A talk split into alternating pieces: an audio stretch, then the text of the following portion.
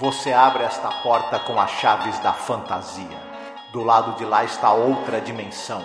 Uma dimensão de sons, uma dimensão da visão, uma dimensão da mente. Você está atravessando um território de matéria e sombras, de coisas e ideias.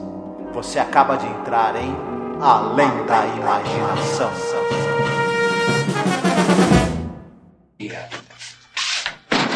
Time has come when you and I should have a little chat. Hmm? I think the occasion calls for a touch of the creature, if I may say so. Sorry, I am fresh out. I think you'll find you're mistaken right there in the top drawer, huh? My compliments?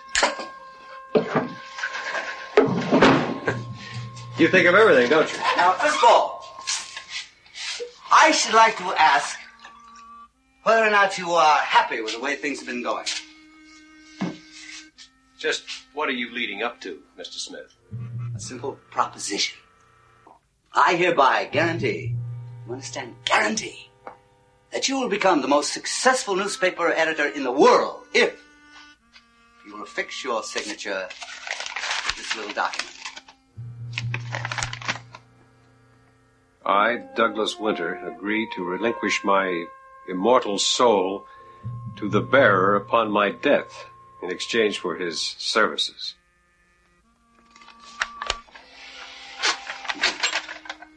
I.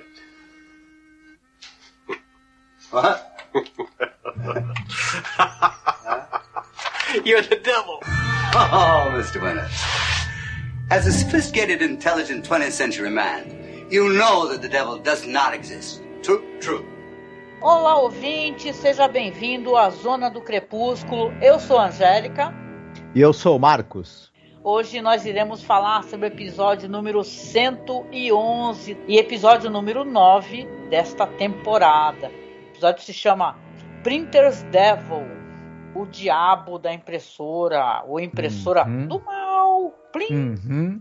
Quem faz o Sim. pessoal para trash. Essa expressão printers devil ou diabinho da impressora, né, o diabinho da prensa, é, é o nome que se dava ao estagiário que trabalhava na parte da impressão. Oh, que maneiro! Ah, legal, legal, gostei de saber. O roteiro é escrito pelo Charles Belmont, baseado em um conto seu chamado The Devil, You Say? Né? Direção é do Ralph Selensky, primeiro e único episódio dirigido por ele. Vou levar algum tempo falando sobre um texto muito bonito que ele tem para o blog dele, né? Que ele, ele fica falando sobre as memórias dele de como foi é, fazer certos episódios, seja para TV, que ele era diretor daquele Dr. Kildare, né?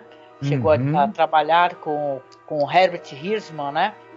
Episódio do caríssimo Charles Belmont, né? E isso é interessante porque a gente pega dois episódios seguidos, né? O miniatura também é do Charles Belmont.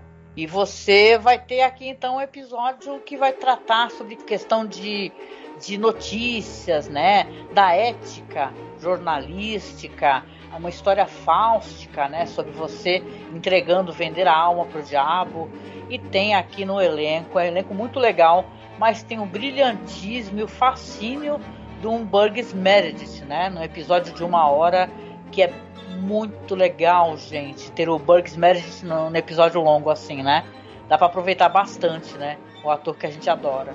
Sim, é maravilhoso vê-lo mais uma vez na série, fazendo um papel muito marcante, mas a gente vai falar mais sobre isso e sobre um pouquinho da carreira dele também. Certo. Vamos falar um pouquinho então sobre algumas questões relacionadas a, a elenco aqui. O que, que você preparou para informar os nossos ouvintes? Bom, o grande destaque do elenco, claro, é o Bugs Meredith, né? Uhum. E evidentemente todo mundo se lembra dele, que ele era o treinador do Rock Balboa e o pinguim da série do Batman, para começar a brincadeira. Uhum. né? Mas ele tem uma longuíssima carreira aí no cinema e também na televisão. Sim.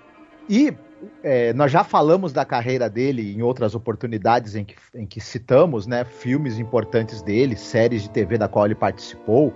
É, eu acho que eu não cheguei a, a citar que ele teve, por exemplo, um papel é, fixo numa série dos anos 70 chamada Controle Remoto, que era sobre uma, uma é, hiper tecnológica para a época, né, agência de segurança, né? Hum. Enfim, mas eu acho que o que a gente pode destacar especificamente aqui é o esse, esse episódio ele é mais uma demonstração da versatilidade desse cara. A gente viu em Além da Imaginação ele ser um bibliotecário meio nerd, viciado em leitura, totalmente alheio à realidade à volta dele. Time enough at last. Isto. A gente viu um, ele, ele interpretar um homem que é uma que, dotado de uma grande fortaleza moral e de uma grande coragem no The Obsolete Man Uhum. E agora vemos ele interpretar um, um, um, personagem manipulador, grosseiro, que pratica assédio sexual e, e, e cínico e Nesse, nessas três oportunidades, que são os três papéis, acho que mais marcantes dele na série, ele é, retrata à perfeição esses, esses, três personagens muito diferentes. Ele tem três caracterizações corporais, de voz, de trejeitos, de olhar absolutamente diferentes. É, é, é, a gente só reconhece que é o mesmo cara porque a cara dele não muda, né? Ele era uma. É. Ou melhor, uma... muda bastante. Isso. muda assim no sentido de atuação, né? Uhum. Como ele era uma pessoa com aquela característica, ele era magrinho, pequenininho, ele se valia, na verdade, do grande talento dele para caracterização de voz, gestos e, enfim, um ator uhum. excepcional, não é à toa que era um dos preferidos do Rod Selling para para ah. série, né? Enfim. Muita gente, né? E eu hum. colocaria, inclusive, aqui a, aquela coisa do homem, que é um episódio de humor, né? O Mr. Dingle The Strong, né? Que ele faz um, um, uma pessoa patética, né? Que acaba tendo fama devido a uma força que ele consegue através de uma, de uma, de um poder alienígena, né? Que é colocado uhum. nele. É, é, o Burgers Meredith, ele é maravilhoso. Se você está aqui nesse podcast, aqui já no 111 com a gente, poxa, dá uma voltadinha lá atrás. A gente, na primeira temporada, a gente falou, óbvio, né, do Time Enough at Last, que é o... Tempo Suficiente Afinal. Que é um episódio lindo, a edição tá linda. Eu começo o episódio com ele falando e depois eu boto Pink Floyd, sabe? Então fica muito legal, muito imersivo. As pessoas elogiam muito a edição desse podcast e é claro, a gente está muito bem acompanhado pelo nosso amigo Fábio Fernandes, que é um escritor, é um tradutor maravilhoso, que é o tradutor aqui no Brasil do Neuromancer. Então a gente está fazendo um programa maravilhoso, então recomendo vocês irem lá, quem não escutou ainda, tá? E é isso, uhum. gente. É realmente, você falar do Burgess Meredith é uma coisa maravilhosa que ele, é claro, ele carrega né? Por mais que a gente possa elogiar os atores aqui, né? A direção, né? O que se faz ser uma boa direção. Eu acho que a direção tá ótima nesse episódio. Mas uhum. você sente que os teus olhos ficam focando no Bugs Meredith o tempo todo, né? Ele carrega o episódio nas costas. Isso é muito legal. Uhum. Ele, em outras oportunidades, no cinema mesmo, ele, inter ele interpretou, se não o demônio, as seclas do demônio, né? É, uhum. Ah, tem Enfim. naquela antologia que a gente gosta muito, é, que essas antologias que a gente volta e meia recomendava, ele faz um demônio também. É, o Torture Garden, que é escrito pelo Robert Bloch, que é baseado nos contos uhum. dele mesmo, então, que é da Amicus. Gente, é muito legal. Você procura uhum. porque tem o Burgess Meredith no, nesse, dessa antologia. A gente é maior fã de antologia, que a gente tem, acho que vários episódios, né, Marcos? Falando de antologia Sim, de sim. É, ele, no Brasil, tinha aquela série Korg, 70 mil anos antes de Cristo, que era uma série que enfocava o dia a dia de uma família de Neandertais. Uma série muito interessante. É, aqui no Brasil, claro, nós não tivemos essa oportunidade porque ela, ela era dublada, mas uhum. ele era o narrador dessa série também, que é uma série que eu gosto muito, eu acho uma série interessantíssima e a narração dele é muito boa para quem tiver a curiosidade de escutar no original. Sim, não, e colocando só para ter um gostinho para quem gosta desse ator que nem a gente, porque você falou justo, é, ele é muito reconhecido porque ele participava daqueles filmes lá do, do Stallone Rock, né? Mas ele é muito mais do que isso, ele sempre foi. Né? Ele era um, era um grande ator para interpretar personagens de filmes de terror. Tem, por uhum. exemplo, um filme chamado Burnt Offerings, que é um filme de Casa Mal Assombrada, de 76, né? Uhum. De um, um romance de 73. Outro filme também que vale muito, muito a pena a gente recomendar é, é The Sentinel, que é um filme Sim. terrível, né, assustador, e ele faz um papel também nesse filme. É Sentinela dos Malditos aqui no Brasil, né, Marcos? Se eu me engano. Uhum. Exatamente. O Burgs Meredith não tinha nenhum medo de estar em produções ligadas à fantasia, ao horror e a filmes B também. Ele estava por lá, né? Pô, pra quem interpretou Coringa e era engraçadíssimo, né? Uhum. Aqui tem essa TV aqui na TV do Litoral, não sei o que lá, e passa essa série, né, do Batman antiga, e é hilária a participação dele, né? Claro que ele dá um acréscimo assim ao personagem, fica muito divertido, mas que é engraçado e bizarro é, né? Que, porra, essa uhum. série clássica do Batman é muito engraçada. Sim, sim. E ele é, também tem um papel muito marcante, né? É, enfim. É, a gente, se a gente for falar também, acho que é interessante a gente também citar o diretor, o Ralph Senensky. Uhum. Ele é um cara que, quando ele dirigiu episódios de, de, Além da Imaginação. Esse episódio, ele era um cara novo na direção. Ele tinha trabalhado como assistente de direção já em séries, mas ele estava meio que tendo as primeiras participações dele dirigindo episódios na televisão. E eu achei interessante porque esse episódio, ele é muito bem conduzido. Sim. E a gente vai até falar sobre isso. Depois, ele é, fez bonito, né, é, nesse episódio de Além da Imaginação, e aí ele continuou, ele dirigiu muitos episódios daquela série FBI, dirigiu seis episódios da série clássica de Star Trek, episódios inclusive muito bons. Uhum. Enfim, ele teve uma carreira aí bastante importante depois na televisão. Sim. É muito lembrado. Não, e ele participava daquela série, como eu falei, Dr. Kildare que quem uhum. era o showrunner é esse mesmo cara, o Herbert Hirschman, né? E tem uma coisa assim que, como ele era um novato, como você mesmo falou, o, o Herbert Hirschman sempre quis chamar ele, né? Só que quando o Rod Selling é soube que era um cara novato e o Rod Selling é né, notório por ser muito preciosista, né? De querer diretores muito tarimbados, atores tarimbados. A primeira vez que ele foi chamado, que não foi para esse episódio, Rod Selling inclusive negou Falou assim, ai ah, não, não sei o quê. Só que depois o Herbert Richman insistiu e acabou conseguindo colocá-lo.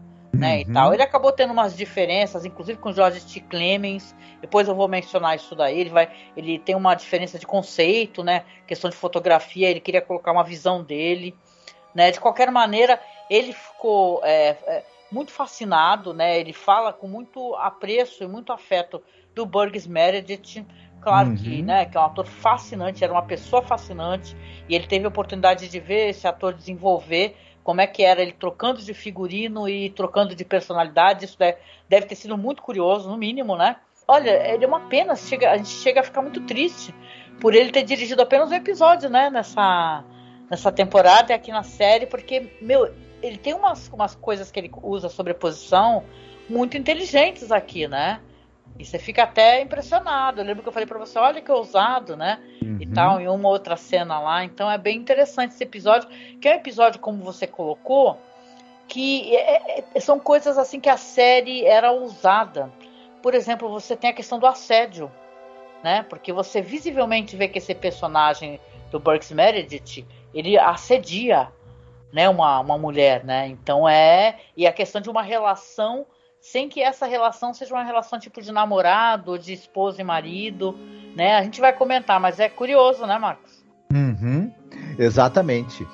É, outro que a gente, pessoa que a gente poderia citar do elenco, você tem o Robert Sterling. Ele é um cara que ele começou fazendo pontas e participações menores no cinema nos anos 30 e 40. Aí, já no, nos anos 50, ele vai participando do, dos, dos, dramas televisionados, demonstra um bom, um grande talento para atuação, se dá bem, né? E começa a participar de várias séries. Como, como, como era muito comum na época, o cara participava de tudo que é série possível, imaginável, mas vale a pena citar que um, um, nos dois anos anteriores à participação dele nesse episódio, ele teve um papel fixo na série Ichabod and Me, que era uma série que falava de um pequeno, de uma pequena cidade na Nova Inglaterra em que o antigo editor de um jornal e o novo editor do jornal precisavam trabalhar juntos para manter o jornal funcionando, vivo. E ele fazia exatamente um editor de jornal. Né? Hum. Então, provavelmente, como essa série foi sucesso, e ele era um ator que estava se destacando pelas participações dele na televisão até conseguir finalmente ter um, um, personagem fixo numa série, claro que isso chamou a atenção do pessoal da Cayuga e chamaram ele para esse papel por conta disso também.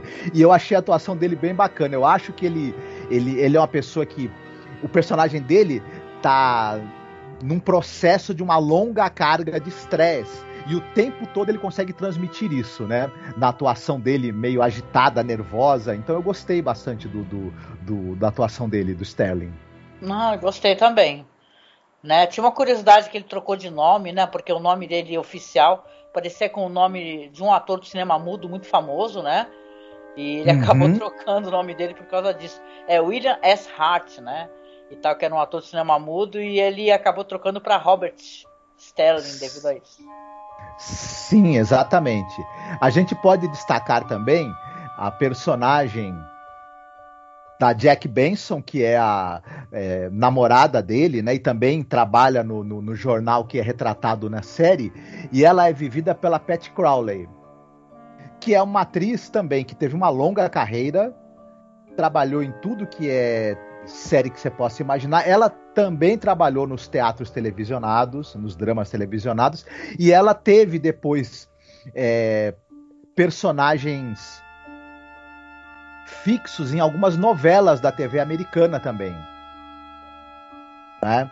E também uma atriz bastante assim, um, um rosto muito muito é, presente na TV americana. Eu admito para você que eu, algumas das coisas em que ela teve participações mais longas e mais destacadas, eu acabei são séries são séries que eu não vi e e novelas, né, eu, americanas, eu quando passava na TV eu também não via, né? Mas eu sei que ela teve papel fixo na, na, na novela Dinastia, por exemplo, e na novela Gerações, que foram novelas que ficaram um certo tempo aí na TV americana com sucesso.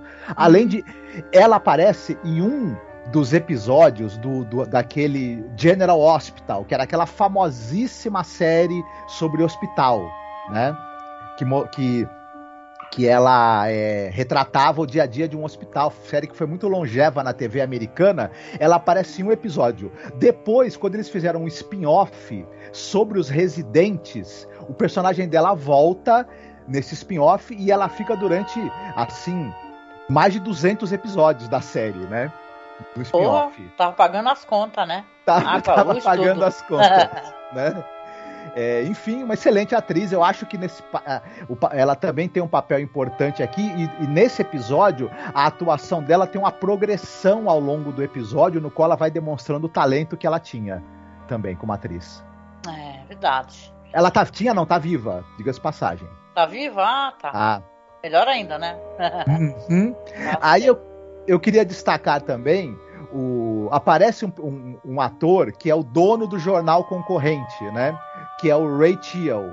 O pessoal vai lembrar desse ator, provavelmente, embora ele tenha uma participação bem pequenininha, ele aparece duas vezes aí, ou três no máximo durante o episódio.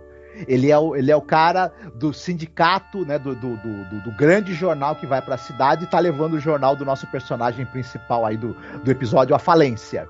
Ele é o xerife Roy do, da série Bonanza. Hum, então, interessante. É, o público brasileiro vai lembrar dele. Tem uma história triste aqui, né, e ao mesmo tempo bonita, né? O Charles Belmont tinha esse conto famoso, né? E ele já tinha relevância na, na televisão e tal, era um cara relevante. Mesmo nessa quarta temporada, sendo uma época que ele começou a ficar doente depois, né? E depois foi se agravando. Mas durante essa época, mais ou menos, ele conheceu o Bela Lugosi no final da vida dele, né? E uhum. o que, que ele, ele queria contratar o Charles Belmont, contratou o Forrest de Ackerman. Queria que o Charles Belmont escrevesse para ele um roteiro, né? E tal, porque a carreira dele, ele queria revitalizar a carreira dele, né? Uhum. Acabou que isso não aconteceu, né? Mas diz que o Charles Belmont relata ele, que ele passou um dia inteiro com Bela Lugosi, né? Sim. E tal, eles, se, eles conversando e tal, por Uhum. esse possível projeto, né? Acabou que eles Sim. não conseguiram financiamento para fazer Uhum. uma produção juntos, até porque o Bela Lugosi morreu é, nesse ano, né? E tal, né? De qualquer maneira, você tem essa história triste, né? E tal, que é um, um suspiro assim, você saber porque o Bela Lugosi, para quem está escutando a gente, né? Não sei se conhece ou não, é um ator muito importante, né? Da, da indústria do cinema, porque ele faz o Drácula, né? Mas ele é um cara que ele teve, como foi retratado naquele filme do Ed Wood, né? Que tem até uma versão com o, Ed, com o Johnny Depp e tudo. O Bela Lugosi era um cara que, final de Uhum. carreira, ele, né? Ele tinha problema com drogas, né? E tudo. E ele ficou muito fragilizado, né? E ele ficava tentando, de qualquer maneira, levantar a carreira dele, né? E Uhum. acabou falecendo até, eu acho que até que foi de maneira precoce, né? Ele não faleceu muito velho, assim, né? O Bela Lugosi. De qualquer Sim. maneira, ele conhecia o Charles Belmont, admirava o Charles Belmont e tinha intenção, né? De fazer Uhum. algum projeto com ele. Isso é muito, Sim. é, é muito legal a gente saber disso, Uhum. né? Você vê que pessoas interessantes acabam tentando trabalhar juntas de alguma maneira. Ele queria fazer exatamente essa história, só que num longa-metragem e vivendo o mesmo personagem que o Bugs Meredith faz no episódio. Né? Ó, que fascinante. Uhum. Muito bom. O, ele, o Bela Lugosi, que ele fez filmes é, pequenos e pouco importantes como Drácula, né? Fil- E Pequenos. fez, o- e, fez, e fez filmes que são grandes clássicos mesmo e importantíssimos na história do cinema, como Plan Nine é, of Outer Space, lá do Ed Wood, né? Então, Isso foi ironia, gente. Se não avisar, a pessoa fala assim, "Nah, não, é maravilhoso, Bela Lugosi. O cinéfilo costuma ter muito afeto, né, por ele, a história de vida dele, né, de luta. E é, é fascinante você saber que ele queria interpretar esse, justamente esse papel que o Bugs Meredith interpreta aqui nesse episódio de maneira maravilhosa. uhum, Outra coisa interessante também é que esse conto saiu primeiramente na Amazing Stories, né? E o Charles Belmont ele fez várias alterações, né? Isso que era legal do, do- da própria pessoa que escreveu o conto, que algumas coisas que depois ele não gostava ou, ou que ele achava que não funcionava, ele foi e alterou. Isso é uhum. muito interessante, né? Então ele mudou nomes de personagens, ele mudou algumas maneiras como as coisas se desdobram, o jeito como é tratada ah, o jornal, porque esse jornal aqui que a gente vê é meio aquele, como é que é National Enquirer, que é um jornal, um tabloide, saca, de fofoca, de desgraça, entendeu? Que é inacreditável. Gente deem um Google aí, Google Imagens, em National Enquirer. É só fofoca, é tipo o que tinha aqui no Brasil, sei lá, nos anos 80, aquele jornal sangrento que tinha aqui no Brasil, e de desgraça que, que nossa, tu lembra, Marcos? Aquilo era um vale tudo muito louco, né, no, no, no Brasil também, né? Com esse negócio de notícia Uhum. de jornais, né? Mas aí ele trocou e ficou uma coisa diferente, né? Ele adaptou, até o final da história ele mudou a questão né, do desfecho, então é chuchu beleza mesmo. Esse é um episódio que eu já saio entregando que eu gostei demais, gente. Muito, muito, muito. Eu também gostei bastante. Gostou? E aí, vamos lá então para a parte da sinopse, para a gente poder Uhum. comentar? Hoje tá com o jeito de ser minha vez, né? Eu acho que sim. E olha, gente, ouvinte, a gente não lembra porque faz tempo que a gente gravou outro. Às vezes a gente consegue gravar mais episódios durante a semana. Dessa vez demoramos um pouquinho mais. Então eu vou confiar que é minha vez e vou embora. Vamos lá então. Douglas Winter, que é um editor de um jornal chamado The Dainsburg Courier, está sendo empurrado para fora do mercado por um grande jornal concorrente que é o The Gazette.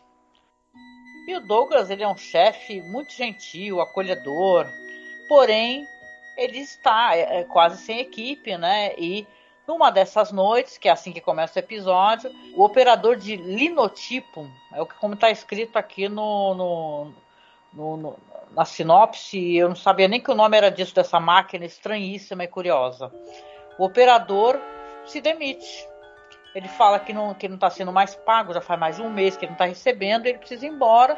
Inclusive a personagem que é a namorada, né, apesar de não, não tratá-la ou é, anunciá-la como namorada, que trabalha com eles também, fica brava com ele, fala: Nossa, por que, que você vai abandonar? Esse é um ótimo patrão. Por que, que você ainda quer receber ainda por cima, né? Acho hilário esses diálogos do começo, assim que eu falei, nossa, não, falei. Então, de qualquer maneira, ele fica desesperado. O que, que ele resolve fazer? Né? Ele fala para ele para casa e tudo começa a beber, vai para uma ponte e dá a entender que ele está pensando em cometer um suicídio.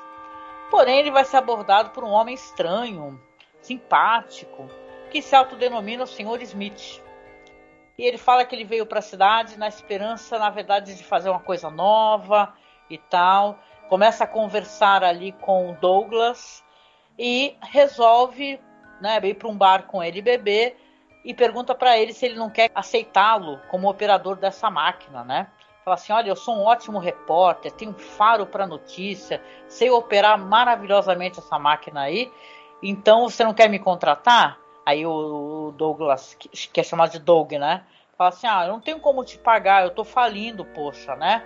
E tal, como é que você vai fazer isso tudo? Ele fala: não, eu confio em você, né? Inclusive o, o senhor Smith, ele oferece até dinheiro né? Porque o Douglas ele tá devendo para Deus e o mundo. Os boletos são todos se juntando lá, não, ninguém pagou e ele não está conseguindo nem sequer é, pendurar a conta do boteco. Então ele está numa situação terrível, mas aparece esse milagroso senhor Smith que me empresta praticamente 5 mil dólares. E daí então nós vamos ter uma história onde a, a vida do Douglas vai começar a dar certo, não é verdade? Que o senhor Smith ele tem um faro muito peculiar ele consegue saber que as notícias vão acontecer praticamente antes delas acontecerem. E ou seja, o Douglas ele vai ter furos no jornal dele o tempo todo. Vai furar todo mundo, inclusive levar abaixo de Gazette. E eu deixo aqui então a, nesse ponto né, a história para a gente conversar, o que, saber o que, que você acha e a gente fazer algumas comparações de repente das nossas opiniões do episódio. Pois é, eu gostei muito do episódio. A gente citou que o diretor, ele era um cara de pouca experiência, né? E eu achei que interessante que esse episódio ele tem um ritmo absolutamente seguro. É, o tom dele é muito preciso quando tem alguma coisa para ser. Ele mistura o humor com essa coisa do, do, de uma sugestão de terror sobrenatural de maneira muito precisa, muito bem feita. Ele usa boas metáforas visuais e recursos. Tem um, um determinado momento do episódio em que o, o, o Mr. Smith, né, o Burgs Meredith, quando ele vai redigir uma notícia que envolve um, é, uma, um, uma tragédia um, e tudo, você começa a escutar o barulho de uma sirene. Uhum. E isso evoca pra gente a ideia de que talvez ele ali digitando, ele tá provocando que aquilo aconteça. Mais pra frente, você começa, no, quando ele tá digitando, a ver imagens dos acidentes acontecendo e das tragédias acontecendo. Sim. Enfim. E isso é feito de uma maneira muito bem interessante. Ele primeiro usa o som para introduzir essa ideia na gente, depois vai usando imagens. Então tem uma progressão aí muito bem colocada. É, o próprio personagem do Bugs Meredith, ele primeiro se apresenta como uma pessoa solícita, simpática e até mesmo excêntrica, e aos poucos ele vai revelando, primeiro, o caráter insidioso dele, a maneira como ele está manipulando de maneira. É, as expectativas e os desejos ali do personagem do Douglas, né? Do Douglas Winter, e depois ele vai introduzindo, isso é uma coisa brilhante do roteiro e do ator, mas que também é evidenciada pela direção. É, ele vai, ele vai, ele vai é, introduzindo e mostrando aos poucos o fato de que, de que ele, além de tudo, tem maneiras grosseiras, em que ele é, é abusivo de diversas formas, inclusive assediando né, a personagem da, da Jack. E isso, toda essa progressão da gente vendo a maldade dele, do que, que ele é capaz, é feita de maneira muito segura e com a cadência muito perfeita. E ah, isso permite, claro, né, toda essa competência em conduzir a história faz com que as atuações também brilhem, né, sobretudo a do Bugs Meredith, na minha opinião. Sim, sim, sim. E a relação, né, do, do Douglas, o personagem Douglas com a, a namorada dele, ela é uma relação que é até triste, né? Porque eu, eu comentava contigo enquanto a gente assistia, falava assim, poxa, o, o que que ela é dele, né? Ele não dá a entender, né? Parece que é alguém que trabalha lá a princípio, né? Ela começa com aquele negócio, com aquele discurso dela de tô vestindo a camisa da empresa, né? Por que, que você vai, quando o cara tá se demitindo, o operador, né, desse maquinário, fala assim, ah, por que, que você quer se demitir? Se ele é um ótimo patrão, o melhor patrão que você já trabalhou, né, e tal. E você fica até fala, porra, meu, mó pai essa mulher. Mas aí depois você vai ficando até apiedado dela, porque parece que ele tem essa relação com ela e ele não faz a menor questão de assumir, né? E ele uhum. fala isso claramente para ela, inclusive, né? No, quase chegando pro final, assim, que, ah, é, que, ela fala, o que, que eu sou sua? Eu não sou sua esposa, eu não sou sua namorada. Aí ele, é, e daí? Ele fala algo assim, tipo, e daí, né? Qual a diferença? Né? Ele não se importa, ele não dá nenhum status para ela. Uhum. Mas, assim, essa questão realmente que do assédio, do abuso, que o personagem do Sr. Smith, obviamente, vamos entregar aqui porque isso é interessante, é o demônio. Né? O demônio que aparece, aparece na vida dele prometendo para ele sucesso. Né? Uhum. E, e, é importante a gente falar nisso porque o diretor, e gente, é, é muito foda esse diretor, é muito bonito ah, o texto no blog dele, o Ralph Senensky. Ele escreve que ele tinha uma outra visão da aparição do Burgess Meredith. Ele falou que ele queria essa ponte que eles gravaram essa cena, que é uma, uma cena pequena, até mais uma ponte que é mostrada de baixo para cima, né? E você tem ali ele, o, o cara com o carro parado, e ele queria que ele, com o carro parado, mostrasse o Burgess Meredith vindo de costas, assim, com as lanternas do, ca do carro acesas, até mostrar o rosto do Burgess Meredith. Aqui fizeram diferente, né? Ele meio que ele sai assim, aí começa a aparecer uma névoa, né? Como se fosse uma fumaça, e ele tá sempre com aquele charuto na boca, né? Fumando e fumando, né? Ele parece uma Maria Fumaça. E de qualquer maneira, você tem a visão que ele queria colocar, que ele não conseguiu, né? Que ele teve alguma divergência ali com o Jorge T. Clemens, né? Que queria uma coisa. Tem a questão até do, do ambiente, como o ambiente era pintado, porque o ambiente não podia ser pintado de preto, tinha que ser pintado de verde. Mesmo a fotografia sendo em preto e branco, dá diferença, né? Então tem várias coisas assim curiosas para quem quer saber como é que foi isso, como é que foi essa produção pelos olhos que na época era um jovem diretor, né? E ele falando como é que era. É bem legal, vou deixar linkado aqui na publicação para vocês. E assim, gente, é um episódio que você vai ter essas sobreposições que eu acho muito interessante. O Marco já falou da, da questão dos efeitos sonoros, né?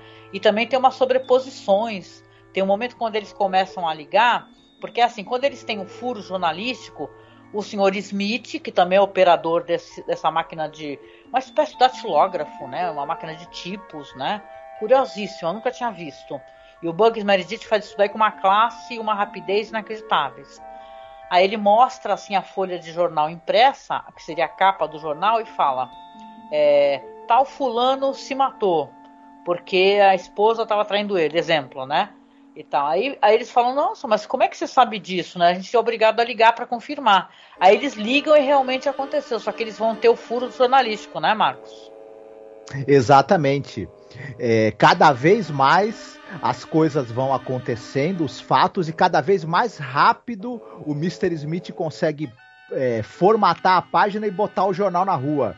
Que lógico, isso as pessoas isso gera uma desconfiança, né? Tanto do, do personagem aí que é o editor do jornal, quanto de, até de pessoas em volta, né? É, num determinado momento vai ter vai ter até o, o lance do jornal que é o jornal concorrente, o prédio pega, pega fogo, né? O The Gazette. Exato. E o próprio é, diretor do jornal concorrente fala: Poxa, como é que pegou fogo no, no, no, no prédio da gente e você em menos de meia hora estava sendo noticiado no teu jornal aí? Como é que é isso? E isso fica mó estranho, porque parece que é uma vingança, né? Porque conforme eles vão tendo sucesso, conseguem sair do vermelho, o Douglas consegue pagar as dívidas dele, paga até o empréstimo do senhor Smith. Uhum. Aí o cara do Gazette vai Sim. lá ameaçar. Fala assim: olha, vocês estão tendo uhum. muito sucesso, vocês estão me incomodando. Vocês não querem vender o jornal para mim porque vocês não podem se. É, vocês não vão conseguir se contrapor a gente. Sim, e a gente percebe, isso é muito inteligente do roteiro, o, o diabo, né? Que é o Burg. Desculpa, antecipei isso, né? Mas eu já falei que é o diabo o, o diabo que é o Burgs Meredith, o personagem, ele ele percebe os desejos mais íntimos do, do personagem do Douglas Winter. E, por exemplo, ele, ele sabe que o cara tá frustrado de perder o jornal, mas ele também é, entende que o cara tem, tem bronca, né? do diretor do jornal concorrente do The Gazette que tá levando ele à, à falência e ainda, e ainda vem lá com a pachorra de querer comprar o jornal dele, na cara dura. Então ele, ele percebendo a raiva que ele, que ele tem ali dentro, ele fala, pois eu vou dar um jeito, né? De, de, de... É. Ao mesmo tempo, é, o, o, um, uma certa, um certo distanciamento que ele tem em, em, em, relação ao personagem da Jack, ele não assume a relação com ela, parece não se importar, mas o diabo sabe que lá no fundo ele gosta dela e da verdadeira importância que ela tem para ele. E ele vai usar isso também. Mesmo que o Douglas, ele mesmo não, não, não perceba conscientemente isso, o diabo faz essa leitura e fala: é mais, um, é mais uma coisa que eu vou usar contra ele no momento certo, né? Sim. É, porque ele precisa isolar ele, inclusive das pessoas que amam ele, né? É aquela hum. coisa da relação tóxica e abusiva, né? Ele tem que, inclusive, Sim. afastar essa namorada dele, porque essa daí tá reparando é, e tá questionando e falando, poxa, não pode, uhum. gente. Como assim acabou de acontecer isso daí, o, o incêndio em um lugar, e 30 minutos depois o jornal tá na rua? Fica parecendo uhum. que a uhum. gente é responsável, como o cara do, do The Gazette vai lá, né? Pra perguntar. Sim. É, é interessante isso, porque o personagem dela é, isso também eu acho que também é, é, é, uma outra coisa do roteiro e também que a direção acaba acertando muito. O, ela poderia ser apenas a mocinha da história, o interesse romântico dele, etc. Mas à medida que. É, e é muito comum na série isso, o personagem feminino. É, ele, ele, ele começa a tentar colocar razão na cabeça do cara teimoso e turrão, né? E tudo. É. E meio que acontece um pouco isso. O personagem dela vai ganhando importância e peso para o desenvolvimento da trama à medida que a coisa vai avançando. E você tem aqui também uma história onde tem uma carga de responsabilidade de quem está assumindo esse compromisso. Por quê? O Douglas tem o Sr. Smith, que é o demônio, né? E começa, na verdade, deixar bem claro, para dizer o mínimo, que essas coisas, essas notícias, essas tragédias, elas são produzidas né, para que possa haver o furo jornalístico. Então, fulano que matou a esposa, o demônio atentou para matar. É, Cicrano, lá como mostra lá num barco, se abraçando e caindo e, e, né, e se afogando, demônio também fez o barco virar. Então, o Douglas ele vai cair em si, né? Depois, até antes do final do episódio, que ele também tem culpa de certa maneira nisso. E adiantando, inclusive, essa questão, porque você, isso é a ideia do diretor, é legal a gente colocar, que ele queria que tivesse uma sala onde pudesse ter venezianas, para que na hora que a questão fáustica fosse colocada, o Sr. Smith realmente revelasse quem ele é, que ele é um demônio, e utilizassem até uma, até uma expressão, né, o duplo pensar, né? Quando você tenta argumentar com a pessoa, enganar a pessoa, falar. É, usam isso também uma, um nome de psicologia reversa.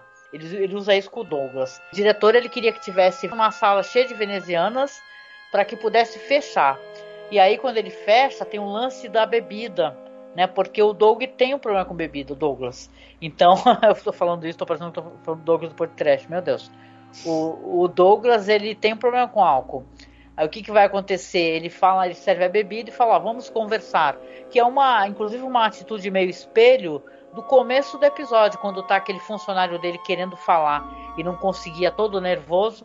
E o Douglas pega e fala: uhum. Ó, toma aqui uma bebidinha para você relaxar. O demônio faz isso com ele. Sim. Inverte. Uhum. Aí o que, que ele faz? Ele fala: olha só, eu sei que você quer que o jornal tenha sucesso, você já está tendo sucesso e tal. O meu trabalho aqui está sendo realizado, só que eu preciso que você assine um contrato. Aí ele mostra um contrato. Eu, fulano de tal, é, estou é, aceitando aqui os serviços, é, os serviços do senhor Smith e tal, e em troca vou ceder a minha alma.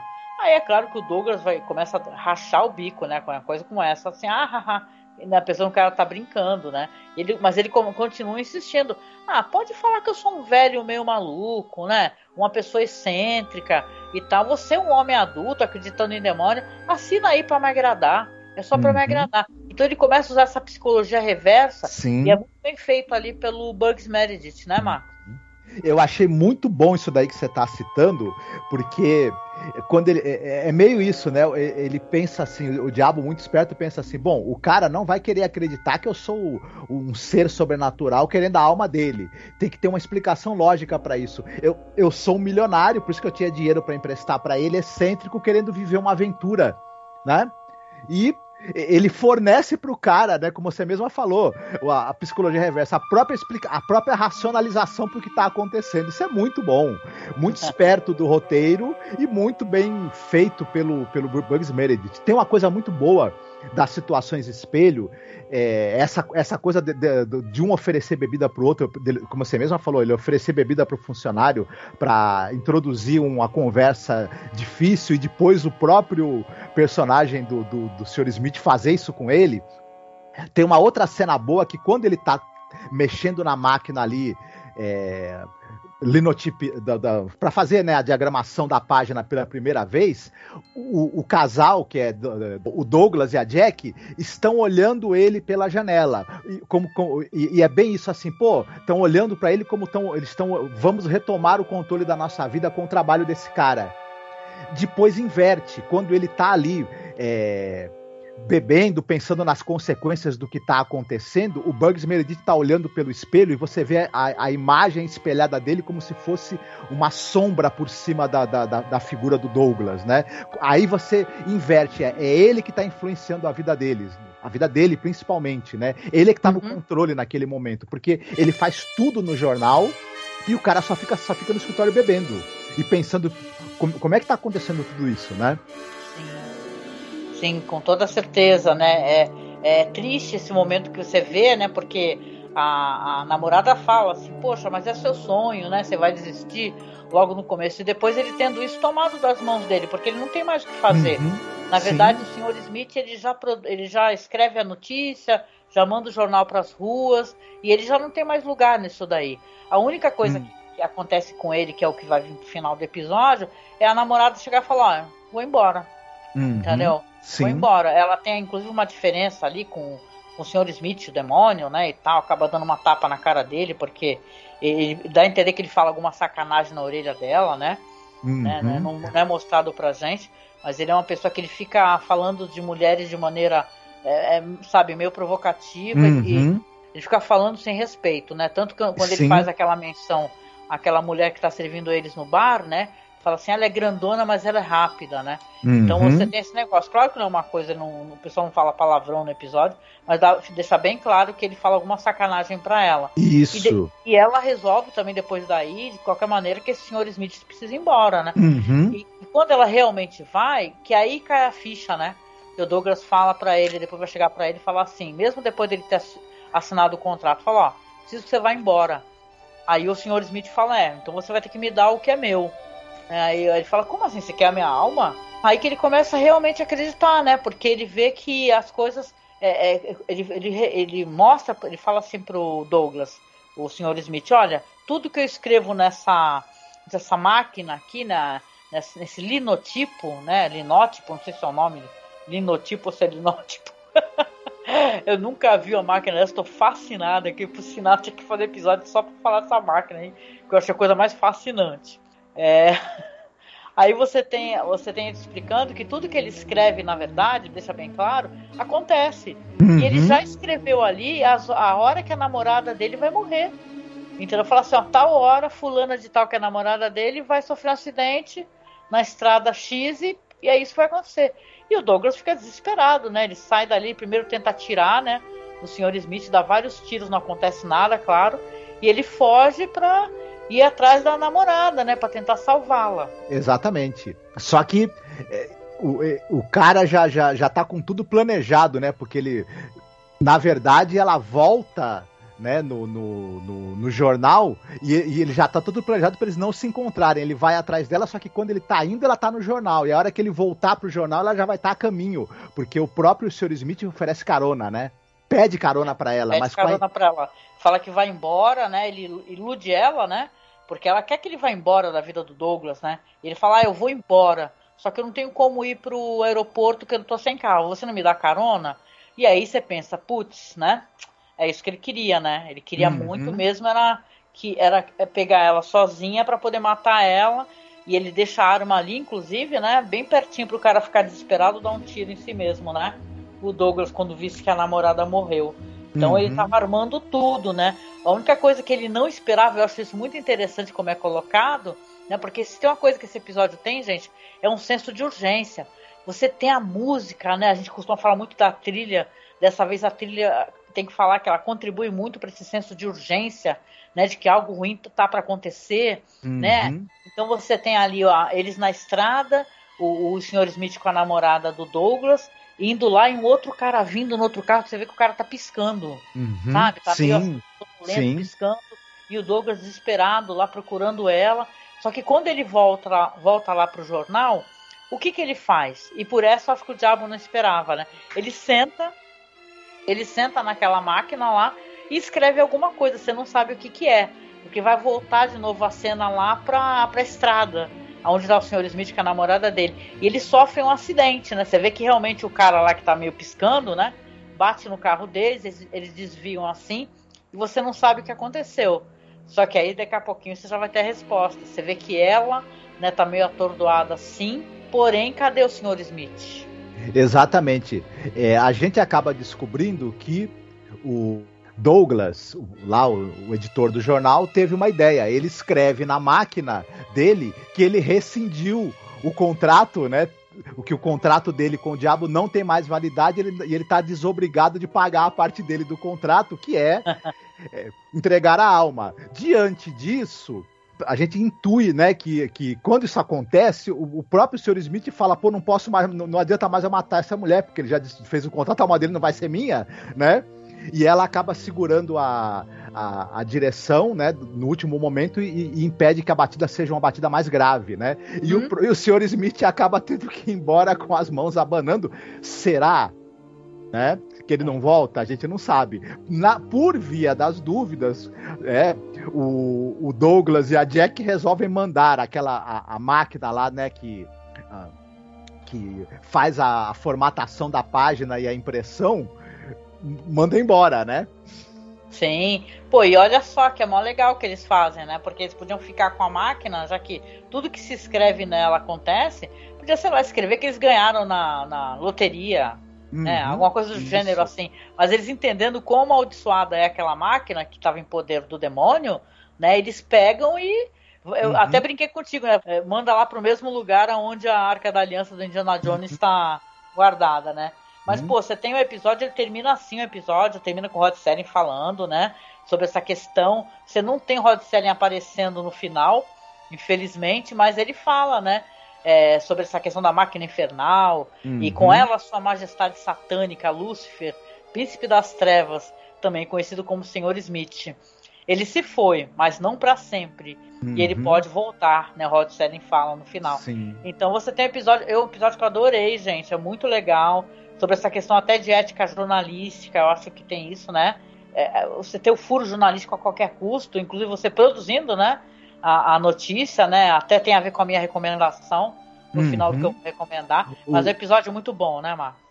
Isso, tem uma frase do, desse, do, do personagem do, do, do, diabo, do, do Mr. Smith, que ele fala: Eu nunca escrevo nada que não tenha acontecido, é uma questão de ética. É uma questão né? de ética, isso, é verdade. Se a gente for pensar também, é, esse episódio reúne duas tradições da série. Você tem vários episódios de pactos demoníacos né, ao longo da série, e você tem vários episódios de objetos com poderes mágicos que acabam trazendo é, a possibilidade ou de sucesso ou de desgraça para as pessoas, que acabam amaldiçoando o dono esse episódio mistura as duas coisas, porque ao mesmo uhum. tempo que você tem o Pacto Demoníaco, o Bugs Meredith, o personagem do, do, do, do Mr. Smith e do Diabo, ele transforma uma, uma, uma máquina comum numa máquina com poderes sobrenaturais e que pode até ser usada sem a ajuda dele, né? Uhum. Depois, se você quiser. Sim, concordo contigo, né? Porque histórias sobre o diabo na série tem várias né? A gente mesmo comentou recentemente. O negócio é que você tem aqui uma história de demônio junto com um objeto maldito. Você tem aquela na primeira temporada tem o escape clause, lembra? Uhum, Do sim. cara que ele vive doente, aí ele faz uma com o diabo ali uma um contrato, né? E ele vai ficar imortal, né? E é muito interessante esse episódio. Tem o The Howling Man, que é muito famoso, adoro esse episódio né, o The Howling Man, que é o cara que ele vai parar num castelo, uma espécie de monastério, onde tem um homem gritando, né? E pedindo para ser solto esse homem é o demônio. Então é muito legal, assim, né? Esse episódio que tem um diferencial, na minha opinião. Uhum. Não sei se é um do o meu episódio favorito do Bugs Meredith, claro, porque, porra, você tem The Obsolete Man, que é de chorar, é lindo episódio. O Time Enough Last, que é um episódio maravilhoso. E, sabe, vale a pena, de qualquer maneira. É, depois do Jack Klugman, eu acho que o Bugs Meredith é um dos atores mais fascinantes, né, da série, com uhum. certeza. Sim, e aí a gente tem, e é interessante a gente notar nesse episódio, é, que agora a gente já teve vários episódios em sequência que não são prejudicados pelo tempo de, de duração de uma hora. Ele já tá, a série já está adaptada e uhum. conseguindo uhum. que a narrativa flua. Pode ser um episódio melhor ou pior por conta da temática e do tratamento, mas é, eles estão com um ritmo que se adequa bem à metragem, né? Diferente do início ali que a gente via que eles estavam uhum. meio patinando ali para preencher aqueles 50 minutos, né? É, não, isso tem a ver até com os comentários que as pessoas fazem em relação a Charles Belmont que a gente reproduziu aqui no nosso podcast. Por quê? Porque o Charles Belmont é famoso por ser uma pessoa que tem histórias que elas funcionam até melhor em episódios com metragem maior. Hum. Você tem Sim. assim o sabor, né, em Eled, de uma história fascinante com astronautas, mas você vai saber do conto. O conto é muito profundo e tem questões até perturbadoras em Eled. Sim. Agora uhum. você tem os episódios dele que ele tem mais tempo para trabalhar os roteiros, né? Sim. Você tem, ele tem como explorar melhor as histórias, né? Então isso é legal. Ele não gostava muito é, do plot twist, essa coisa de uma história que ela tem uma, um, plot twist, uma, uma, uma, virada ali, né? Uma surpresa, enfim. Ele não era o, o assim. O, a maneira que ele gostava de, tra de, trabalhar uma história. Ele preferia ter mais tempo para desenvolver e não ser obrigado a fazer um plot twist em algum momento da história. Né? E embora ele fazia bem quando precisava, né? As, as, histórias dele do Além da Imaginação que tem plot twists, todas elas funcionam direitinho, né? Mas uhum. não era a preferência dele usar esse recurso, né? Sim, sim, sim. E é isso, né? A gente até vem se prolongando, que a gente se animou, né? Mas vamos lá para a parte de recomendações. O que, que você tem para recomendar para a gente hoje, Marcos?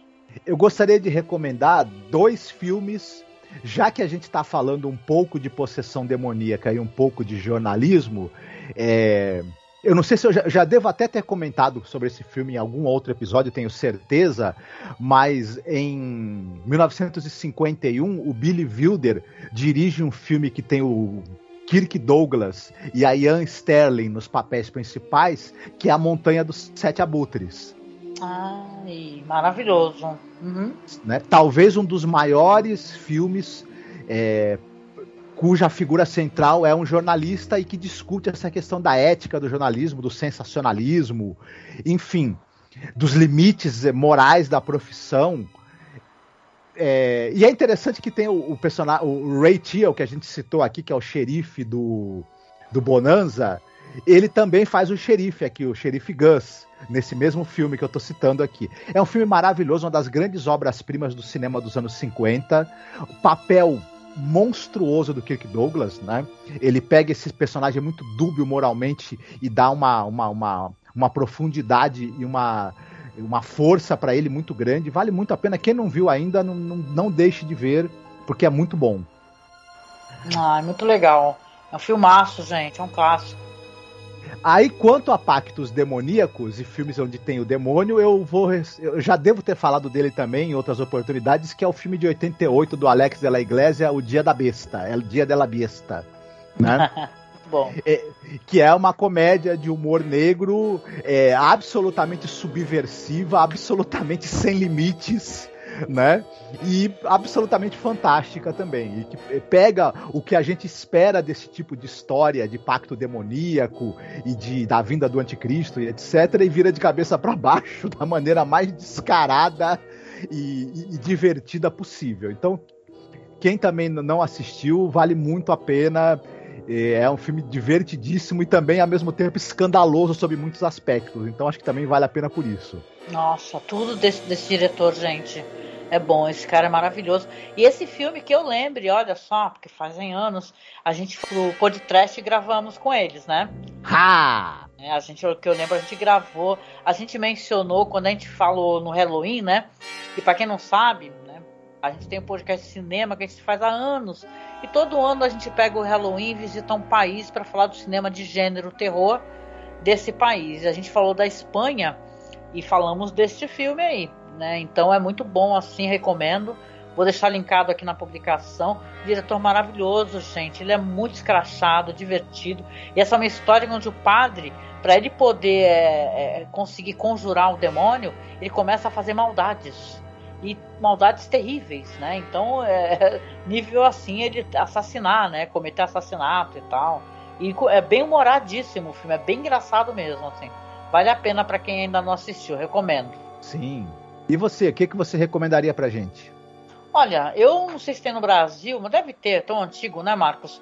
Porque tem esse conto famoso aí que é O Diabo e Daniel Webster, né? Que é um conto dos anos 30, daquele é, escritor americano Stephen Vincent Benet. Esse escritor aí, ele escreve uma história sobre um cara que vende a alma pro demônio. É, ele acaba sendo defendido pelo Daniel Webster, que é um grande advogado, né? E vai ter todo aquela, aquele debate, né? O julgamento do cara com a defesa do Daniel Webster para poder tentar manter a uhum. alma do cara, né?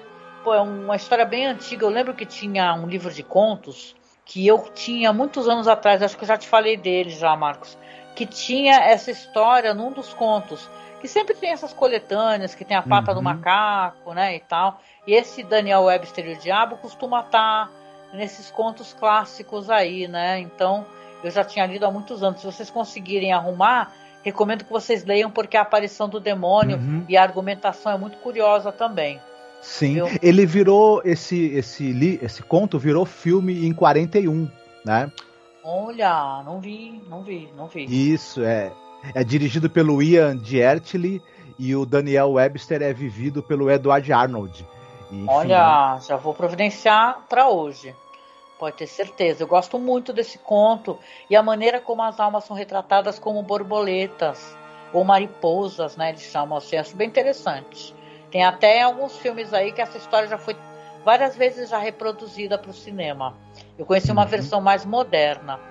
Mas, de qualquer maneira, essa não é a minha recomendação, essa é só uma menção. O que eu quero recomendar é a questão jornalística, porque aqui no Brasil saiu pela Netflix, você deve ter ouvido falar, uma minissérie chamada Bandidos na TV. Uhum. Não sei se você chegou a assistir, eu acho que não, não assisti. né? Mas é uma coisa curiosa, porque porque tinha esse tal de canal livre, né? Que, que era o apresentador era esse Wallace Souza, que o cara de Manaus né? Isso daí ocorre entre 1990 e os anos 2000. E nessa história aí, é, ele tem esse programa que é uma espécie de ratinho, entendeu? É uma espécie de ratinho e ele dava uns furos jornalísticos, né? E começa depois a, a ele a ser, inclusive, denunciado, né? Não sei, a série acho que deixa isso meio aberto, inclusive, que ele, faz, ele fazia que os crimes acontecessem para que ele pudesse mostrar né, no, no programa só. dele. É uma, é uma história, assim, é tudo muito dúbio, é uma série feita toda de relatos, de, de depoimentos, mas é uma história sobre ascensão, queda, fala muito sobre a questão é, que é, hoje em dia e é um estrago no Brasil desses programas policialescos, né? Que você tem um da Atena da vida, aliás, gente, olho aberto, porque esse cara, esse safado desse da Atena parece que vai concorrer a governador ou senador, né? Essa espécie de pessoa tinha que ser hum, ejetada, né, da, da, da, sociedade e mais ainda da política. Perdão, mas eu tenho que fazer essa. O cara que está fazendo estrago no Brasil com o programa policialesco horroroso, né? Uhum. Isso atrás é aquela coisa do justiçamento e do ódio do povo, né? Então Sim. você tem esse Wallace que ele foi denunciado, né? Porque diz que os repórteres deles é, recebia denúncia, acabava chegando rapidamente demais nos locais, questão de gente queimada, sabe? Uma coisa bem sinistra, né? Pessoa recém-baleada, coisa que era em Matagal, que não tinha como repórter estar tá lá tão rápido, né? Mas eu tô falando isso de cabeça, porque faz um tremendo tempo que eu assisti, uhum. né? Mas eu lembro que na época eu até comentei contigo, né? Que me trouxe muita angústia essa minissérie, né? Depois o cara se torna deputado, aí ele vai ter uma relação muito próxima, para dizer, né? O mínimo muito promíscua com traficantes, criminosos, né? E o cara já faleceu, inclusive, né? Esse cara aí. Faleceu aqui em São Paulo, inclusive na Liberdade, naquele hospital que tem na Liberdade. Lá, que a gente até recentemente a gente teve na Liberdade, recordei isso, né? Que tem isso na série. Então, uma série assim que essa questão jornalística e até mostra uma questão muito curiosa, assim, gente, porque na, nessa época aí, nessa região, tinha a tal da família do norte, que é uma questão de bandidagem, assim, absolutamente assustadora. Tem aquele caso lá da, da prisão, onde o pessoal degolava um aos outros, jogava as cabeças e tal. Então é uma é série que ela mostra até que essa questão toda que acabou virando é, é uma divulgação mundial desse caso, né, acabou abafando outras coisas que o Brasil não, não o olho, entendeu? Por essa questão da bandidagem e do crescimento dessa milícia que é a família do norte, né? Então é interessantíssima. Não sei se vocês já assistiram. Ela, é, a série meio que deixa em aberto assim o que, que você acha de certas situações, né? Porque eu acho que na vida real não tem isso de você cravar, né? A não ser que tenha provas e sejam provas, né? Não tenha como contestar, né? Mas é uma minissérie interessantíssima, gente. Bandidos na TV. Né? É, vale a pena, porque você tá, a gente tá falando do episódio justamente que é um jornal estilo National Enquirer, né? É só desgraça, entendeu? Uhum. E, e, poxa, se você for pensar nesses programas, Ratinho, Datena, sei lá, tem vários, né? Parece que em cada Siqueira região... Júnior, né? Nossa, Essas gente. porcarias aí, né? Siqueira Júnior, que o cara ainda tá com um programa no ar, sendo que o cara fala, é, o cara é homofóbico, transfóbico, violento no programa dele, levanta cartaz de CPF cancelado. Essa pessoa não podia estar na televisão, está, né? Porque tem contrato é, né, longevo, né? Que vai ter anos de contrato e não conseguem quebrar o contrato sem pagá-lo, né? Uma desgraça esse Siqueira Júnior, né? Não vou nem falar de questões que já são óbvias para vocês, vocês sabem pra gente o quanto a gente não suporta e torce pro final desse governo Bolsonaro, governo criminoso, uhum. né? Mas, Sim. né, sei lá, gente, é, é, bem interessante. A minha recomendação é essa. Vou deixar você falar que você tem que falar, com certeza. Não, eu ia falar que é, programas como o do Datena, do Siqueira Júnior, por exemplo, eu evito a todo custo por uma questão de higiene. É, pois é, mas assim, eu até entendo. Meu pai, é, quando ele estava vivo, né? Meu pai já faleceu já fazem seis anos, olha só. Ele assistia, porque muita gente assiste essa espécie de programa. E eu lembro claramente, quando eu passava pela sala, tava lá ele seguindo um bandido, ou a polícia falando, ó, oh, pegar esse meliante, tem que pegar, e não sei o quê. E a sensação do povo, você fica com a sensação, e isso é importante a gente entender. O que, o que, que traz para o povo exatamente? Traz uma sensação de insegurança muito forte, né? Você não está seguro nunca em lugar nenhum, transforma. É, você tem a impressão que você está né, encarcerado. Né? E outra, e de justiçamento. Uhum. Não é de justiça. Sim Existe justiça e justiçamento. Justiçamento Sim. é você querer matar aquele uhum. bandido. Uhum. Sim. Né? O que esses programas fazem, eles fazem duas coisas muito criminosas e muito perigosas. Primeiro, eles dessensibilizam as pessoas para o sofrimento, para o, o, o valor da vida, né? criam, como você é. mesma falou, esse, esse clima de medo constante. E outra coisa, eles deseducam as pessoas para os conceitos de cidadania. Eles fingem que estão reforçando o conceito de cidadania na aparência, mas na verdade, o que eles eles deseducam as pessoas para o exercício da cidadania. Isso é muito perigoso. É, né? e é um viés da realidade. Né? A gente tem que tomar muito cuidado, né? Inclusive quando assiste documentários, né? Sempre ouvi falar isso muito e concordo demais.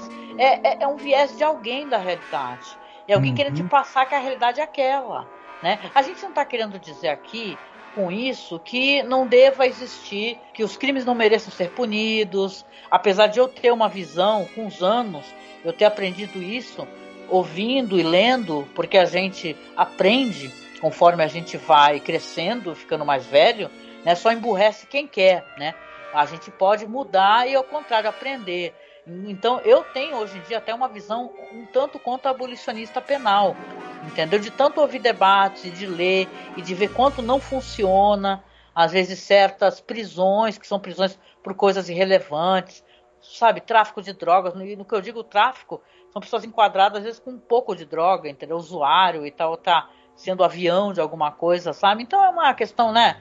Não, é, não sei se merece ser colocada aqui nesse momento, mas assim, uhum. é, é, uma coisa assim que você muda o seu jeito de pensar com o tempo, né? Então uhum. eu, eu, quis falar sobre bandidos na TV, porque é interessante essa, essa análise que eles colocam aqui. Né, que é muito fácil para a gente e a série meio que leva você a julgar uma, um personagem, outra hora julgar o outro. Ela está brincando contigo também, com os teus sentimentos em relação a isso. Né? Uhum. Então é interessante. Né? Sim. E é isso, gente. Só desculpa aqui a gente demorar para poder, né? Mas acaba suscitando uma conversa, né? Não tem jeito, né? Sim. Mas não votem no Datena, pelo amor de Deus, gente. Uhum. Desgraçado. é isso. Bom, aqui no finalzinho, a gente sempre escolhe música. Dessa vez eu tô num daqueles dias assim que, sabe, quando você pensa, já escolhi tantas músicas que falam sobre demônio. A gente brinca, coloca um Raul Seixas, coloca um Rolling Stones e tal. Dessa vez aqui eu resolvi entrar numa brincadeira aqui do personagem, o Sr. Smith, o demônio. Ele faz uma brincadeira a certo momento ele fala assim: ah, o Paganini, sabe? Que falavam que ele tinha pacto com o demônio. Ele meio dá a entender que o Paganini tinha. Né? Então eu vou entrar na brincadeira aqui e vou escolher aqui para uma música final uma música é, interpretada ali pela Vanessa Mai, tá? Que é do Paganini, chamado La Campanella ou La Campanella. De qualquer maneira, é uma música muito bonita. Eu vou deixar para o finalzinho aqui para vocês, tá? E uhum. no final do podcast, minha gente, aquela recomendação de sempre, que eu sempre repito. Sigam a gente nas redes sociais. A gente tem a nossa página no Facebook, que é Masmorra Cine. Temos também The Twilight Zone Behind Scenes, que eu vou deixar linkado. sei que o nome é comprido em inglês, né? Eu vou deixar linkado aqui, onde a gente coloca documentários, fotos, curiosidades sobre a série. Também temos o nosso Instagram, que é arroba masmorracine. No Twitter nós temos os perfis arroba masmorra underline cast, perfil arroba zona crepuscular, esse é novinho, gente, fiz recentemente, e também arroba cineclube da masmorra. Sigam a gente, que esses perfis aí a gente costuma usar para divulgar conteúdo, seja de cinema, seja sobre a série. Eu recentemente publiquei um quadrinho sobre o Rod Serling, também está lá no perfil, tá? A Zona Crepuscular. Por último, se você puder ser o nosso padrinho ou ser a nossa madrinha, ajudar a gente a manter o nosso conteúdo, pagar o site, ter as despesas aqui de manutenção com equipamentos, manter a gente, né, fazendo o nosso trabalho na internet. Lembrando que a gente é produtor independente, gente. A gente não tem a Globoplay, não tem, é, sabe? Tem gente aí que, claro, que é por mérito, né? Mas está conseguindo é, ganhar muita grana fazendo podcast a gente só está só tentando sobreviver nesse meio, na verdade, né? De fazer podcast. Então, se você puder ser o nosso padrinho, ser a nossa madrinha, ou se você não pode ajudar compartilhando, divulgando, conversando com seus amigos que gostam de Twilight Zone, divulgue o nosso trabalho que também ajuda, tá bom? E com isso a gente vem chegando no final, saindo aqui da zona crepuscular e a gente se encontra aí no próximo podcast sobre a série Além da Imaginação. Fiquem bem, se cuidem. Um beijo. Tchau, tchau. Tchau.